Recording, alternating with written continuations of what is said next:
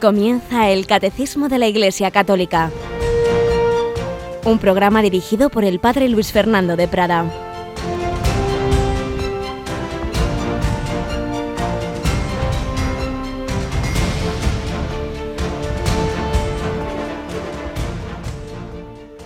Alabados sean Jesús, María y José. Muy buenos días, queridísima familia de Radio María. Aquí estamos, un día más, una semana más, para disfrutar todos aprendiendo de lo que nos enseña la Iglesia en el Catecismo de la Iglesia Católica. Un día en el que entre tantos millones de mártires de la Iglesia Católica hoy celebramos mártires del Vietnam que canonizó Juan Pablo II, como hemos escuchado hace un rato en esa presentación de los santos del día, que nos hace siempre Yolanda.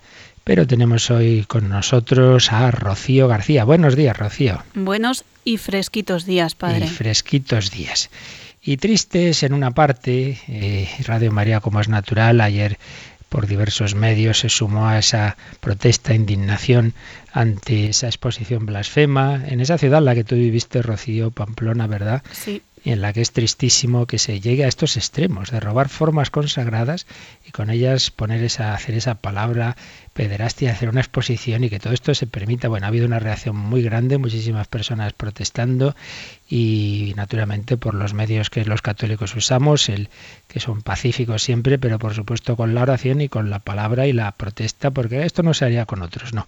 Desde luego esto no se atreverían a hacerlo con los musulmanes, no, de ninguna manera. Pero pero con la Iglesia todo, todo vale. Y bueno, si es contra nosotros, pues mira, ya no nos importa, pero llegar a, Jesucristo mismo, a la misma Eucaristía, llegar a hacer esa profanación de lo más santo, realmente es tristísimo. Pero también sabemos que lo dijo Jesús, si a él mismo lo mataron, pues le matan en su cuerpo místico, en su cuerpo eucarístico, y siempre ha habido ya y, y habrá mártires. Una iglesia viva, una iglesia que especialmente está viva, si en Europa tiene esta situación tan que a veces da la impresión de, ir hacia abajo y, de agonizar.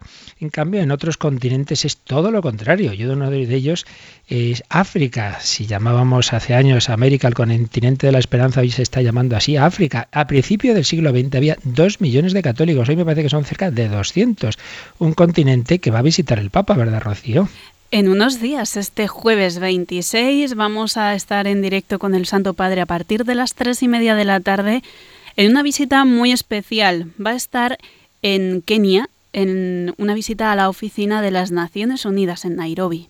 Ajá, Kenia y otros dos países después, ¿verdad? Por supuesto, después va a estar en Uganda y va a terminar este viaje en África en la República Centroafricana. Será el domingo el final del viaje. Nosotros, como solemos hacer en estos viajes largos del Papa, no podemos ofrecer cada acto porque sería un permanente romper nuestra programación, a veces horas extrañas, pero sí, por supuesto, los momentos más destacados. Entonces dices que la primera retransmisión la tenemos el jueves a las tres y media y la última el domingo por la tarde, ¿verdad? Eso es pues invitamos a nuestros oyentes en nuestra página web está el horario detallado y ahí pueden ver esas retransmisiones que vamos a hacer de este viaje que sin duda pues va a ser un, un confirmar a esos pueblos muchas veces pobres materialmente pero con muchísima más fe y espiritualidad y amor a la vida y a la familia que los pueblos de esta vieja Europa descreída. Viaje del Papa, pero es que tenemos una semana de un montón de eventos, porque no nos olvidamos estamos en la novena de la Milagrosa, ¿verdad? Sí, bueno, yo recomiendo a los oyentes que cojan la agenda y un lápiz y vayan apuntando fechas.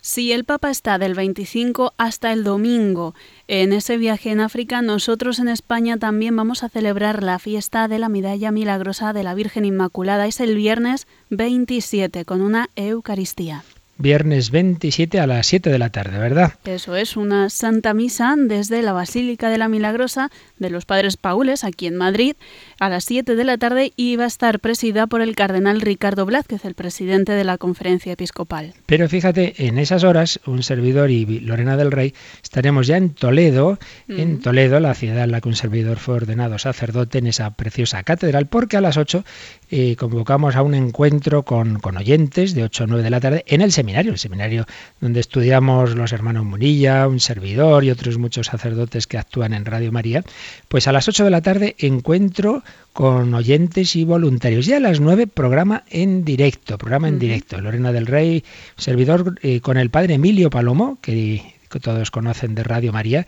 que es uno de los vicarios episcopales de Toledo.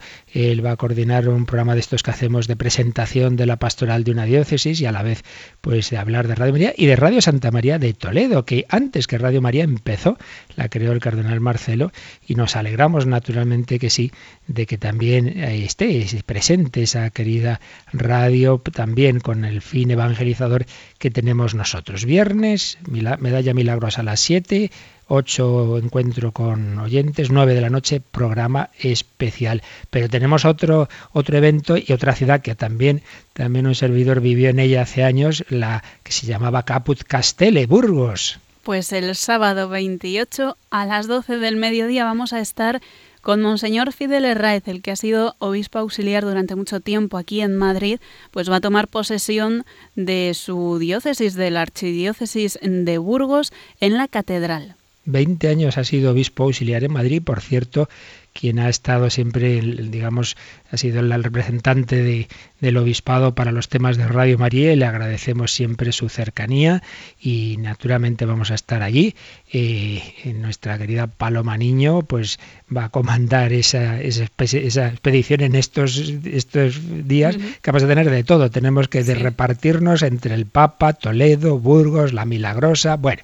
Pues despliegue absoluto de Radio María en España. Despliegue absoluto para que vean nuestros que aunque seamos pocos hacemos todo lo posible para llevarles la vida de la Iglesia, pero también la realidad de la fe, de la doctrina y del testimonio. Como siempre empezamos con esa primera sección testimonial de nuestro catecismo, esa sección que estamos dedicando últimamente a conversos, conversos a la fe cristiana, personas que se han encontrado a lo largo de su vida con Jesucristo, nuestro Señor y Salvador y Redentor.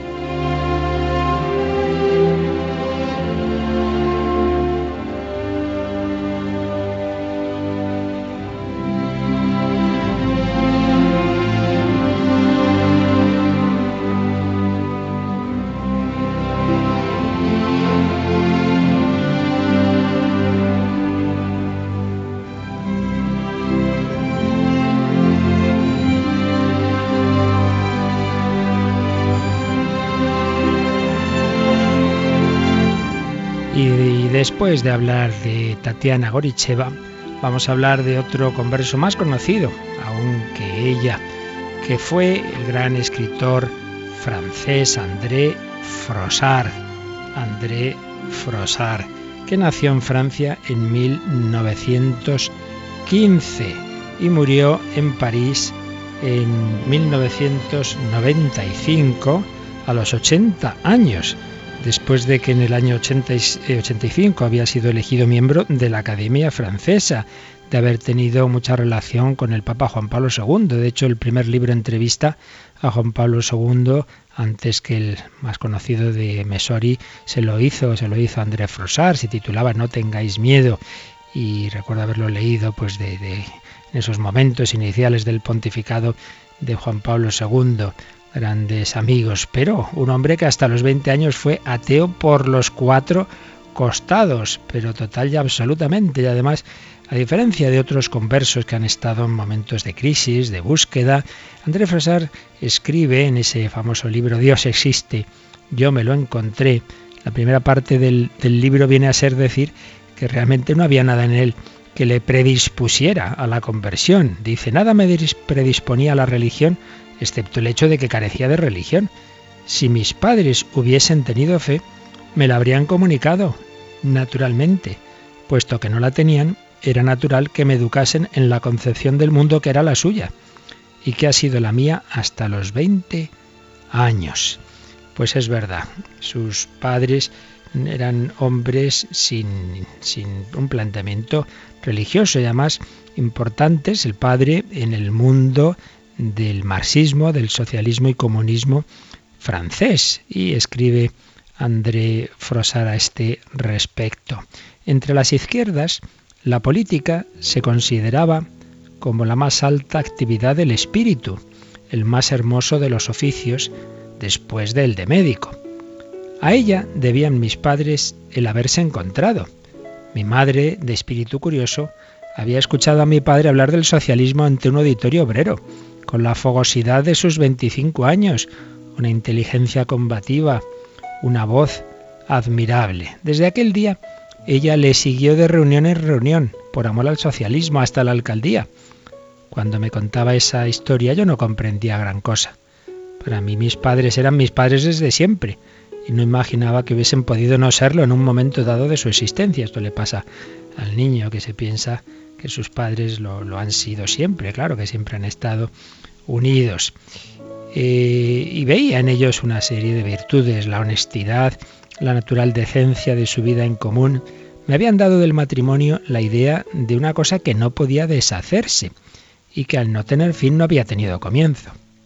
Mi madre vendía al pregón el periódico de la Federación Socialista, redactado por mi padre, entonces maestro destituido por amaños revolucionarios y reducido a la miseria. Pero la política llenaba la vida de mi padre. Rechazábamos todo lo que venía del catolicismo, con una señalada excepción para la persona humana de Jesucristo, hacia quien los antiguos del partido mantenían, con bastante parquedad a decir verdad, una especie de sentimiento de origen moral y de destino poético. No éramos de los suyos, pero él habría podido ser de los nuestros, por su amor a los pobres, su severidad con respecto a los poderosos y sobre todo por el hecho de que había sido la víctima de los sacerdotes, en todo caso de los situados más alto, el ajusticiado por el poder y por su aparato de represión. Bueno, con estas líneas podemos hacernos un poco idea de cómo muchas personas de ese mundo idealista, revolucionario, marxistas, que tanto se extendió los siglos XIX y XX, tenían esa concepción que ellos creían que era la justa y en la cual pues también veían a Jesucristo con simpatía, eso sí, una cosa es Jesucristo y otra cosa es la iglesia, los sacerdotes que siempre veían con los ricos, con el poder, en fin, esos esquemas de blanco y negro tan típicos del marxismo y de la lucha de clases, pero como podemos ver personas muchas veces de buena voluntad, sin otra formación, pues eso es lo que les hacía vivir y, lo que daba un, un sentido a su vida. Bueno, pues André Frosar no sentía ganas de nada más, no tenía crisis existenciales, estaba tan tranquilo en la vida, pero conoció a un amigo católico, hablaban con frecuencia y un día pues quedaron en, en París y el amigo le dijo, pues espérame a la puerta de tal iglesia que yo allí voy a estar rezando. ¿Qué ocurrió? Pues eso ya lo vamos a dejar para mañana Quedémonos hoy con ese, esa primera etapa de su vida en la que este hombre pues simplemente tenía una idea humana de Jesús, una admiración humana hacia ese que él ve, que veía con otros compañeros de política como un hombre identificado con los pobres y oprimido por los poderosos.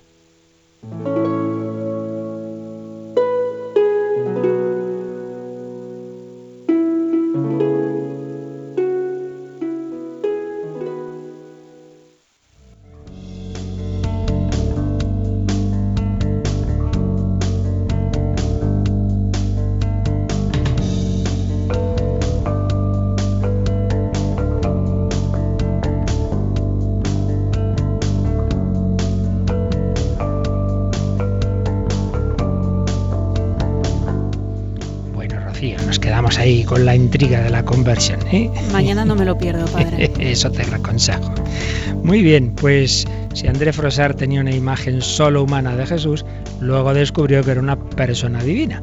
Y como persona divina con naturaleza humana, pues estamos viendo que tenía diversas formas de conocimiento, que nos conocía al modo divino, pero también al modo humano, pero que ese modo humano es el de una persona divina y por eso estamos viendo que tenía el conocimiento experimental, lo que aprendemos por experiencia todos los hombres, pero luego tenía otro tipo de conocimientos de origen superior. Eh, y vimos, bueno, que ha habido distintas teorías en la historia para explicar esto, pero que al final el catecismo pues nos transmite lo que básicamente está en toda la tradición teológica, y es que junto al conocimiento humano experimental, del que nos habla el número 472, hay otro tipo de conocimiento que viene de contemplar al Padre, de, ver al Padre, se llame como se llame. Normalmente se ha llamado esto pues por un conocimiento de, de visión, de visión beatífica o visión intuitiva, visión directa del Padre y también de un conocimiento de la historia y de los corazones de los hombres que normalmente se ha explicado por visión, por ciencia infusa. Y esto es lo que explica los números 473, 474. Ya los hemos leído días pasados. Vamos a releer por lo menos el último, Rocío, el 474, donde aparece claramente ese tipo de ciencia, digamos, superior que hay en el alma humana de Jesucristo. David Debido a su unión con la sabiduría divina en la persona del Verbo encarnado, el conocimiento humano de Cristo gozaba en plenitud de la ciencia de los designios eternos que había venido a revelar. Lo que reconoce ignorar en este campo declara en otro lugar no tener misión de revelarlo. Así pues, el conocimiento humano, estamos hablando de la naturaleza humana de Cristo, pero ese conocimiento, sin dejar de ser humano, gozaba en plenitud de la ciencia de los designios eternos que había venido a revelar. Hombre, si viene a revelarnos cómo es Dios, si viene, pues eso, a ser la plenitud de la revelación, no puede ser un ignorante ni de Dios ni de las cosas realmente que nos importan para nuestra salvación. A veces por el hecho de que se ha humillado haciéndose hombre, pues lo llevamos a extremos absurdos de como si no conociera, si no supiera qué va a pasar, si no supiera eh, si fuera como que los evangelios inventan un poco cuando anuncia la destrucción de Jerusalén, etcétera, a veces cosas un poquito extrañas. Bien, todo esto lo estuvimos viendo, pero vamos a seguir profundizando en ello, son temas importantes, a veces eh, como digo, debatidos eh, al margen de, de, lo que nos enseña la Iglesia. Y estamos siguiendo sobre todo la guía del de, Monseñor Rico Pavés, de sus apuntes de, de, Cristología, que pronto se van a convertir en un, en un libro que él amablemente nos ha dejado eh, la versión previa del mismo. Entonces hace una síntesis de lo que hemos ido viendo en días anteriores, que aquí a su vez vamos a resumir la síntesis. Nos habla de, nos explica por qué en Cristo ese tipo de ciencias, todas ellas forman un verdadero conocimiento humano, como nos ha dicho el catecismo, y hace la síntesis en cinco puntos. Primero, es en efecto un conocimiento verdaderamente humano, aunque estemos hablando de triple forma de conocimiento, triple forma, recordad, la ciencia que se suele llamar de visión, visión beatífica o visión intuitiva, la ciencia infusa y la ciencia experimental. Bueno, pues dice, esa triple ciencia, esa triple forma de conocimiento no implica renunciar a lo genuino de la ciencia humana. No hay que olvidar que los hombres eh, este tipo de ciencias no son ajenas a nosotros. ¿En qué sentido? Bueno, la visión beatífica porque va a ser la del cielo en Cristo simplemente se anticipa a la tierra, al menos en parte, digo en parte porque es compatible con el sufrimiento aquí, pues lo que será la visión beatífica inmediata e íntima de la esencia divina. La ciencia infusa, bueno, la han tenido los profetas, la han tenido muchos santos, iluminaciones especiales de, de Dios para conocer cosas que no podemos conocer por medios ordinarios. Ciencia eh, visión beatífica, ciencia infusa y la ciencia adquirida experiencial. Tres formas de conocimiento humano. Segundo lugar, eh, todo esto, este conocimiento no deja de ser verdaderamente humano por el hecho de que el yo, el yo que conoce es un yo divino. No hay en Cristo más que una persona que conoce al modo divino y al modo humano, pero personas solo hay una, solo hay un yo. Por ello, el yo divino de Cristo pero que conoce, que conoce a través de su naturaleza humana de forma humana. Tres formas de conocimiento que, como decimos, se pueden dar y se dan en las personas humanas en circunstancias muy especiales. En los santos se da ya esa visión beatífica, en los profetas, los agiógrafos también, los escritores de, de la Sagrada Escritura, los místicos, los beneficiarios de revelaciones particulares, todos ellos pueden recibir ciencia infusa. La diferencia es que en Cristo, por ser el Verbo encarnado, estas tres formas se dan de manera simultánea y permanente. Permanente, no solo iluminaciones, que era un poco la teoría de Jean Galot, que decíamos que da un poco corta, que da insuficiente para recoger los datos bíblicos y, y de la tradición y del magisterio.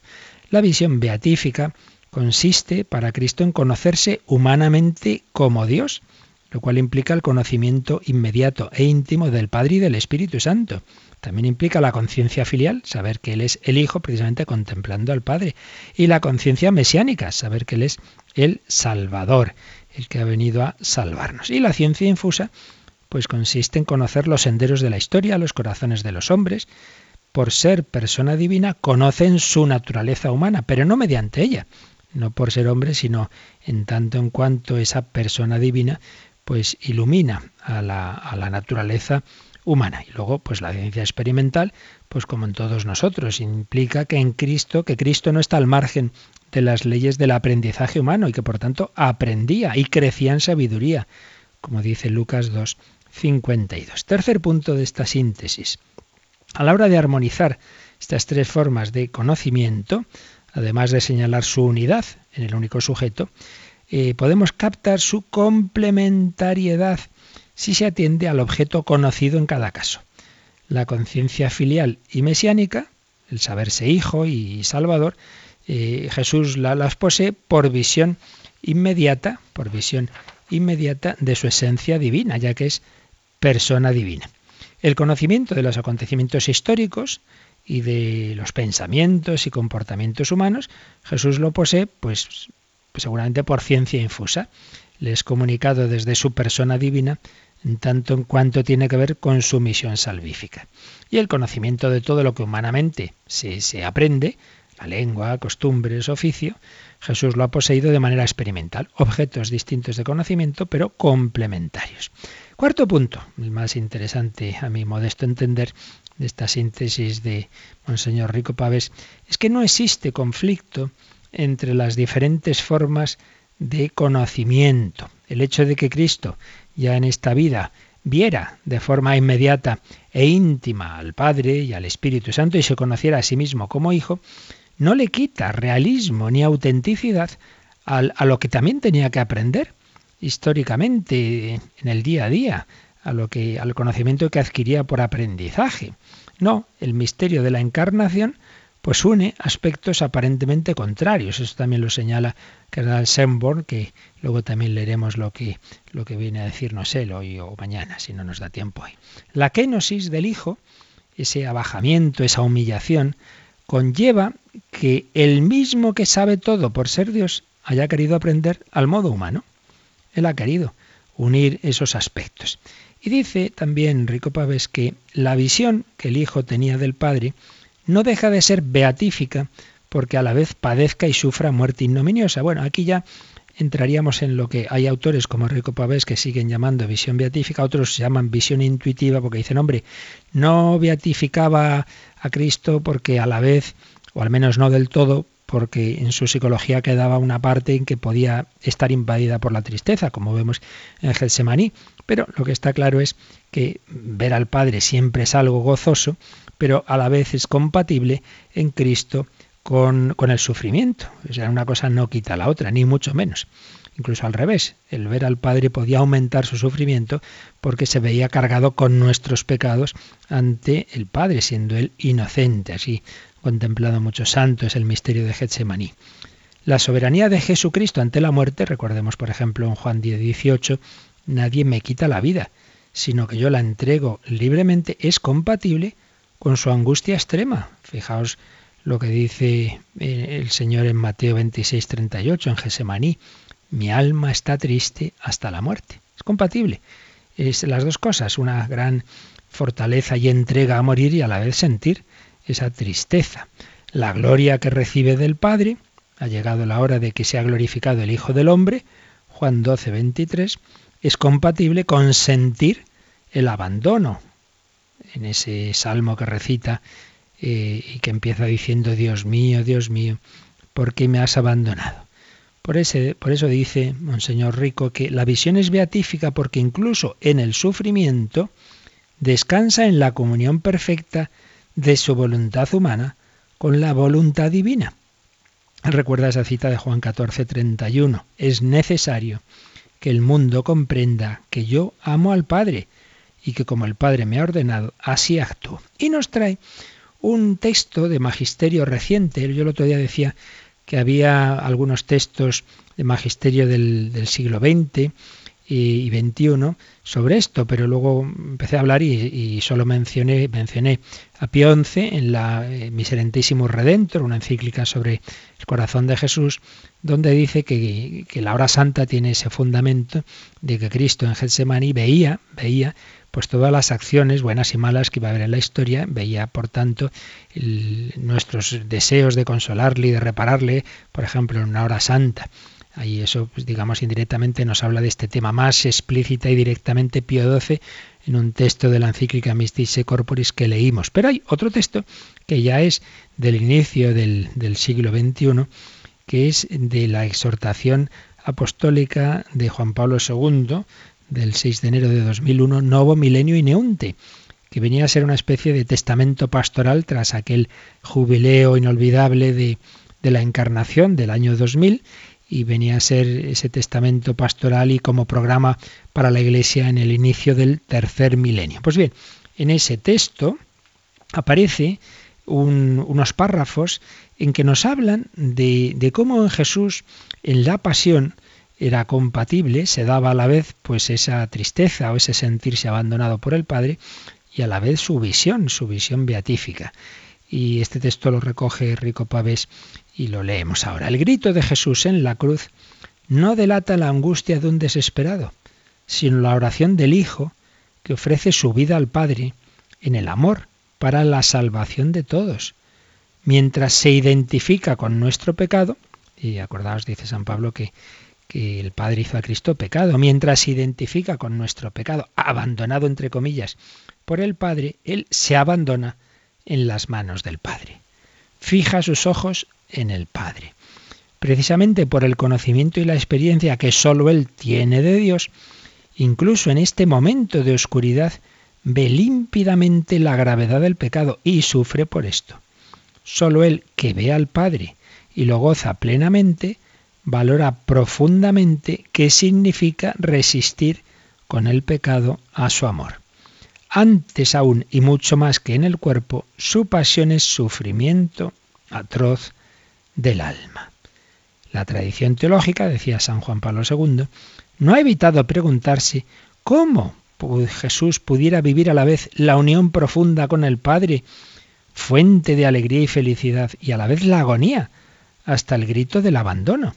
La copresencia de estas dos dimensiones, aparentemente inconciliables, está arraigada en la profundidad insondable de la unión hipostática. Pues es el misterio de que Cristo es una persona a la vez Dios y a la vez hombre, bueno, pues también en esa única persona divina que tiene naturaleza divina y humana, también se dan a la vez estas dos dimensiones, la felicidad de ver al Padre y el sufrimiento, y que sobre todo se hace muy intenso en la pasión, donde Jesús siente todos nuestros pecados sobre sí mismos. Y entonces, tras plantear esta pregunta, Juan Pablo II nos daba una pista que podía ayudarnos a acercarnos al misterio, y es la teología vivida de los santos. Y recordaba pues lo que tantos santos como San Juan de la Cruz, sobre el cual, por cierto, Carol Wojtyła hizo su tesis doctoral, pues tantos santos como San Juan de la Cruz, digo, describen como noche oscura. Entonces decía Juan Pablo II que los santos han vivido algo semejante a la experiencia de Jesús en la cruz en la paradójica confluencia de felicidad y dolor. Entonces cita, por ejemplo, a Santa Catalina de Siena, que dice, el alma está feliz y doliente, doliente por los pecados del prójimo, feliz por la unión y el afecto de caridad que ha recibido en sí misma. Imitan al Cordero Inmaculado. Bueno, pues si un alma, una santa como Catalina de Siena experimenta que el alma puede estar a la vez feliz y doliente, pues eso puede darnos una pista de lo que ocurría en el alma de Cristo. Y Teresa del Niño Jesús, Santa Teresita, a la que Juan Pablo II proclamó doctora de la Iglesia, también escribía esto. Nuestro Señor en el huerto de los olivos gozaba de todas las alegrías de la Trinidad. Sin embargo, su agonía no era menos cruel. Es un misterio. Pero por lo que pruebo yo misma, comprendo algo, comprendo algo. Y es que en Santa Teresita también ya experimentaba que por un lado tenía una gran unión con Dios que la daba una gran felicidad, pero a la vez tuvo una prueba tremenda, más de un año en oscuridad, pasó muy mal, como hemos sabido que le ocurrió también a la Madre Teresa de Calcuta, que es compatible estar felices en unión con Dios y, digamos en una dimensión del alma y en otra dimensión sentir la tristeza, el abandono. Bueno, pues estos son pistas en la vida de los santos que de alguna manera nos acercan, bueno, pues a lo que podía ocurrir en el alma humana de Jesucristo.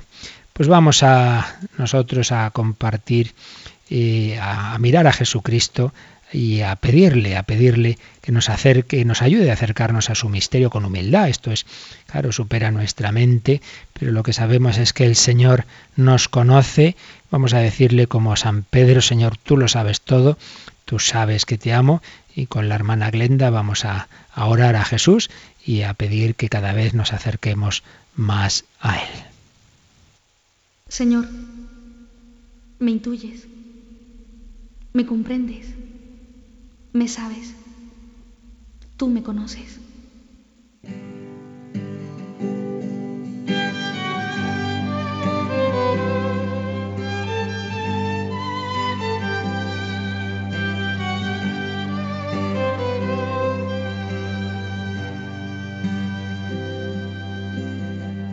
Señor, tú me examinas y me conoces cuando me siento y me levanto,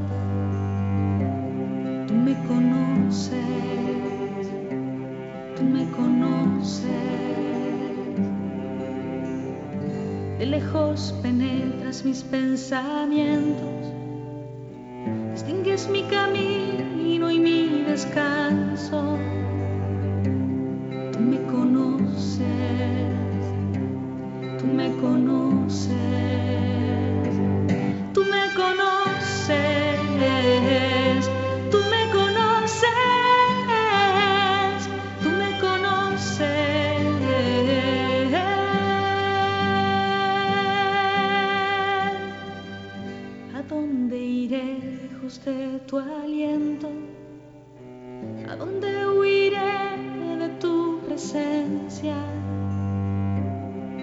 Conoces, tú me conoces. Si digo que me sorba la tiniebla, lo oscuro para ti es claro como el día.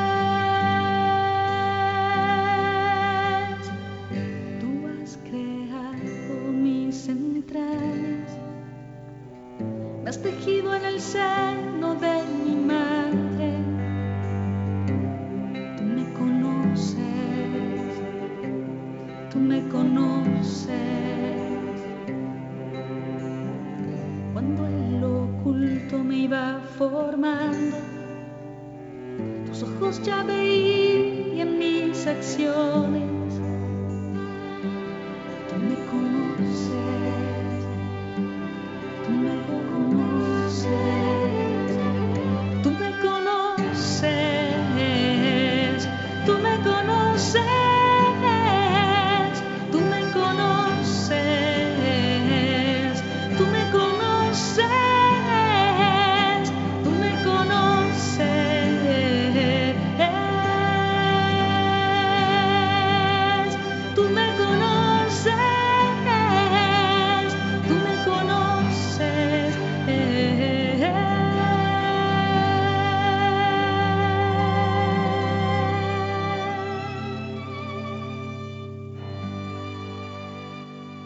Están escuchando el Catecismo de la Iglesia Católica con el Padre Luis Fernando de Prada. Tú me conoces, Señor, tú lo sabes todo y ojalá podamos añadir, tú sabes que te amo.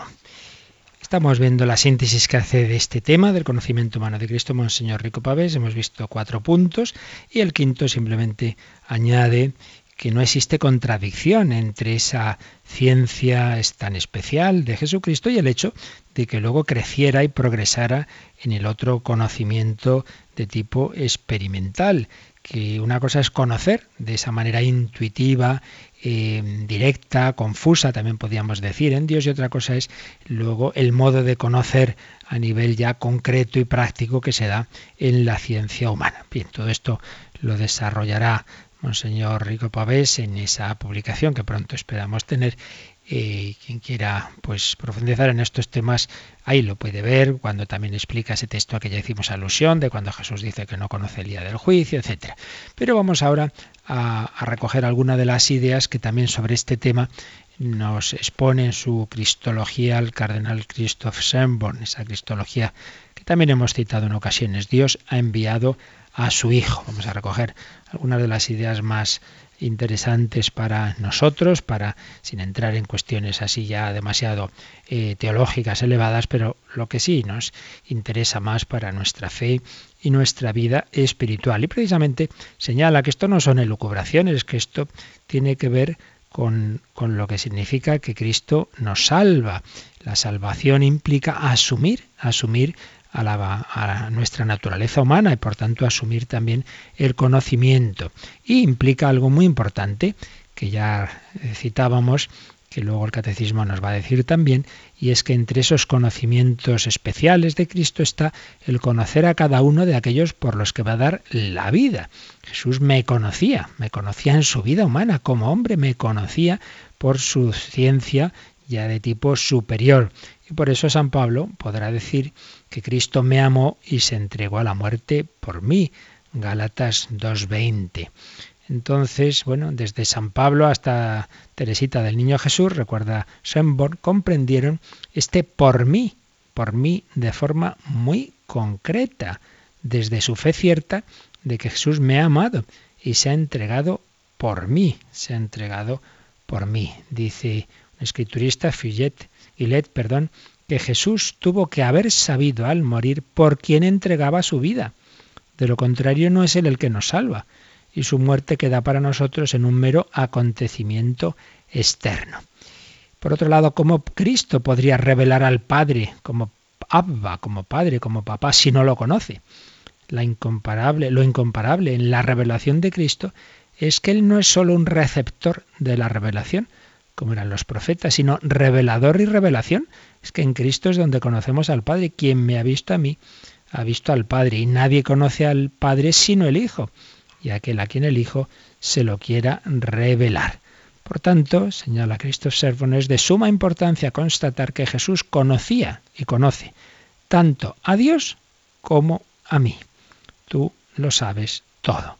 Conocía tanto a Dios como a mí. Bueno, hace luego un recorrido por la patrística que ya hicimos nosotros y en su momento, pero sí quiero recoger de aquí esta explicación que profundiza en lo que ya hemos visto en otros momentos, y es que no hay que olvidar que es una única persona, la, la persona divina de Cristo, que no hay un yo humano, no hay una persona humana en Jesús, sino una sola persona divina que eso sí, tiene una psicología humana. Entonces dice, si aceptáramos ese espíritu humano independiente, entonces sería un sujeto autónomo. Contra esta división en dos sujetos se afirmó en el concilio de Éfeso la unicidad de la persona del verbo encarnado. Ese dogma de la unión hipostática prohíbe que la humanidad de Jesús sea pensada como un sujeto humano, en el sentido de autónomo, espiritual e inteligente. Y aquí viene una frase muy importante. Su inteligencia humana no es la de un hombre iluminado por Dios, sino la inteligencia humana del Logos Dios. Y aquí tocamos pues muchos enfoques actuales, por desgracia, cristologías muy deficientes que vienen a presentar a Jesús simplemente como un hombre iluminado por Dios, un hombre especialmente iluminado por Dios. No, no, no, no. Es la inteligencia humana, ciertamente humana, pero de, de, una persona divina, del logos, del logos que es Dios. Y de esa unión hipostática se sigue la posibilidad de una participación del saber divino de Jesús en su humanidad. Pues así como eh, podía hacer milagros, porque su naturaleza divina actuaba a través de la humana, pues también el conocimiento divino iluminaba al conocimiento humano, pero mm, siendo una única persona, no simplemente un hombre iluminado por Dios. Bueno, y es que eh, hay que sacar las consecuencias, como antes también decíamos, de que es verdadero Dios y verdadero hombre. Y hay que unir a la vez el principio de integridad y el principio de perfección. ¿Qué quiere esto decir? Principio de integridad, que es auténtico hombre, y en cuanto hombre es un hombre limitado que tenía que aprender, pero a la vez principio de perfección, sí, porque ese hombre es una persona divina. Recuerda después las teorías de la Edad Media, que ya explicamos que básicamente es esa teoría de la triple ciencia, la ciencia de la visión beatífica, de la ciencia infusa y del conocimiento experimental. Y pues, señala el cardenal Semborn que hoy día, pues muchos, a eso de la visión beatífica, pues como que, que les parece exagerado, y nos explica, y esto es lo que me parece interesante que recojamos de aquí, que cuando se habla en ese en Jesús, en la vida humana de Jesús, de la visión beatífica, no se quiere decir, en primer lugar, no quiere decir que el alma humana de Cristo comprenda a Dios de la manera absoluta y omnicomprensiva que lo comprende su naturaleza divina. Es decir, una cosa es que el Logos, la segunda persona de la Trinidad, de la Trinidad, eh, eh, conoce al Padre perfectamente, porque son dos personas infinitas que se conocen perfectamente. Y otra cosa es que el alma humana de Cristo, que ve al Padre, como estamos diciendo, y lo ve con visión beatífica, pero claro, en un alma humana, el alma humana siempre es limitada, no lo ve, no lo conoce de la manera omnicomprensiva que sí lo conoce perfectamente como Dios. Esto eh, quizá a algunos le extrañe lo que estoy diciendo, pero es así. Eh, no deja de ser un alma humana limitada. Por tanto, el alma humana del, del verbo, en esa su naturaleza humana, no tiene ese mismo conocimiento total y absoluto que tiene como Dios. En cuanto hombre siempre hablamos de una cierta limitación, es un matiz a hablar de, de esa visión beatífica de Cristo, porque Dios es inagotable y siempre para un alma humana, aunque sea el alma humana del verbo. En segundo lugar, la visión es inmediata, es sin imágenes sensoriales y sin conceptos, mientras que todo nuestro conocimiento humano se realiza mediante esas imágenes, mediante conceptos espirituales. Por eso a Cristo le hacía falta, además de la visión beatífica, otro tipo de ciencias para explicarnos las cosas, porque si no sería algo eh, no conceptualizable, es inexpresable también. Eh, y por otro lado, cuando hablamos de ese conocer Jesús, una cierta relativa omnisciencia de su alma humana, no quiere decir un sumar conocimientos concretos, como ya dijimos en su día, no es que Jesús pues eh, conociera la teoría de relatividad y cosas de estas que no venían a cuento con su misión eh, salvífica. En cuanto hombre, todo eso no le hacía falta, sino que se trata de un conocimiento de Dios y de los hombres en profundidad donde realmente lo importante es todo lo que es necesario para nuestra salvación. Pero en cualquier caso, Carl Sembor también defiende esa, visión intuitiva, esa visión beatífica, ese conocer Jesús al Padre. Luego nos habla de las teorías modernas, la teoría de Karl Rahner, también la teoría de von Balthasar, pero sin entrar en estas cuestiones ya más de especialistas, pues mm, nos quedamos con lo que señala al final de esta exposición. Todo indica que Jesús hay algo que no aprendió, su relación con el Padre. Eh, eso es algo que está previo, que lo tiene eh, en su propio ser desde siempre. Y las palabras de Jesús que expresan su relación con el Padre suenan como si Jesús eh, no hubiese conocido el principio de las mismas, o sea, desde siempre, desde siempre Jesús conoce al Padre. Y bueno, sigue diciendo algunas cosas muy importantes, como que en Cristo vemos y que digamos todo viene de esa relación suya tan especial con el Padre, desde el Padre, es palabra del Padre, y que esto se manifiesta en la seguridad con la que Jesús conoce su camino y su misión, la palabra que hay que decir y la obra que tiene que ejecutar. Jesús sabe cuál es su camino, su camino, lo tiene clarísimo. ¿Recordáis cuando le dicen que Herodes le quiere coger y vete de aquí porque Herodes te quiere matar? Y responde Jesús, id y decidle a esa raposa que yo expulso demonios y curo hoy y mañana, y al tercer día habré acabado. pero es necesario que camine hoy, mañana y otro día, porque no cabe que un profeta muera fuera de Jerusalén. Él sabe lo que tiene que hacer, y así sabe que él tiene que ir al Jordán para bautizarse, que tiene que ir a Jerusalén. Se muestra que esto no viene no viene de, fuera, sino que lo sabe desde sí mismo, con una certeza propia, que a la vez es la certeza sobre la voluntad del Padre.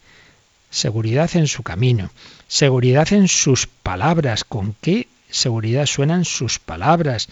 Parábolas que mm, hablan directamente al corazón de los hombres. Autoridad especialísima. Se os dijo, pero yo os digo.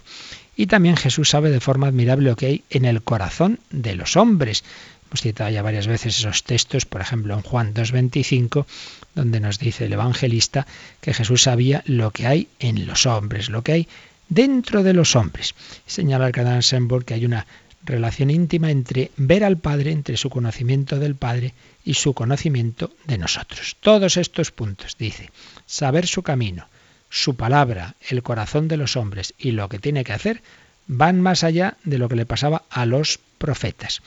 Y entonces recuerda una fórmula clásica latina que dice, Cristo es a la vez simul comprehensor et viator, es decir, es a la vez el que está viendo al Padre, tiene ya visión beatífica, y el que está de camino, viator, el que, el que está todavía en statu vie, está adquiriendo saberes, aprendiendo, aprendiendo y a la vez viendo al Padre.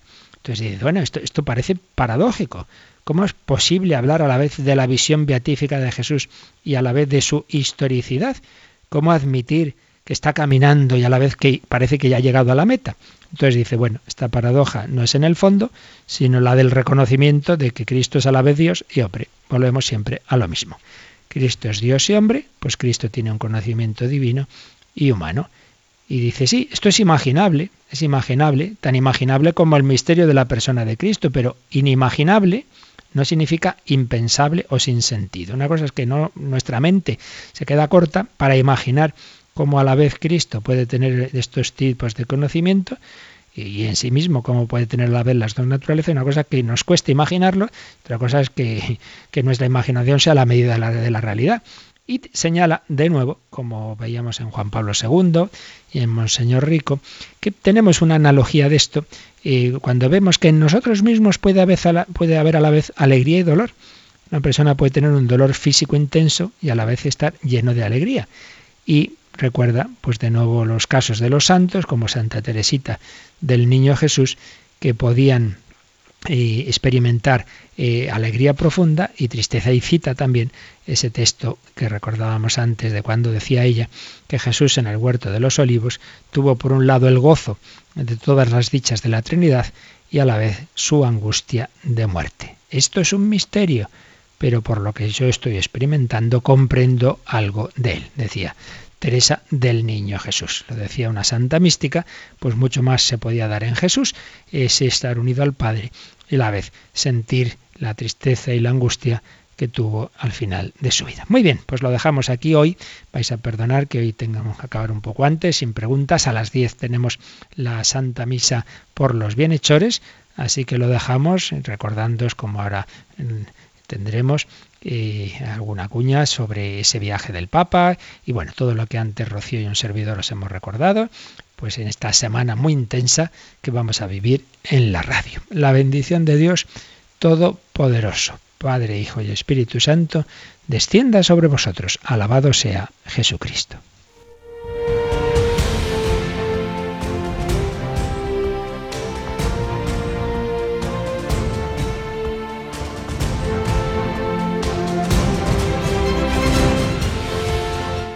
Han escuchado en Radio María el Catecismo de la Iglesia Católica, un programa dirigido por el Padre Luis Fernando de Prada.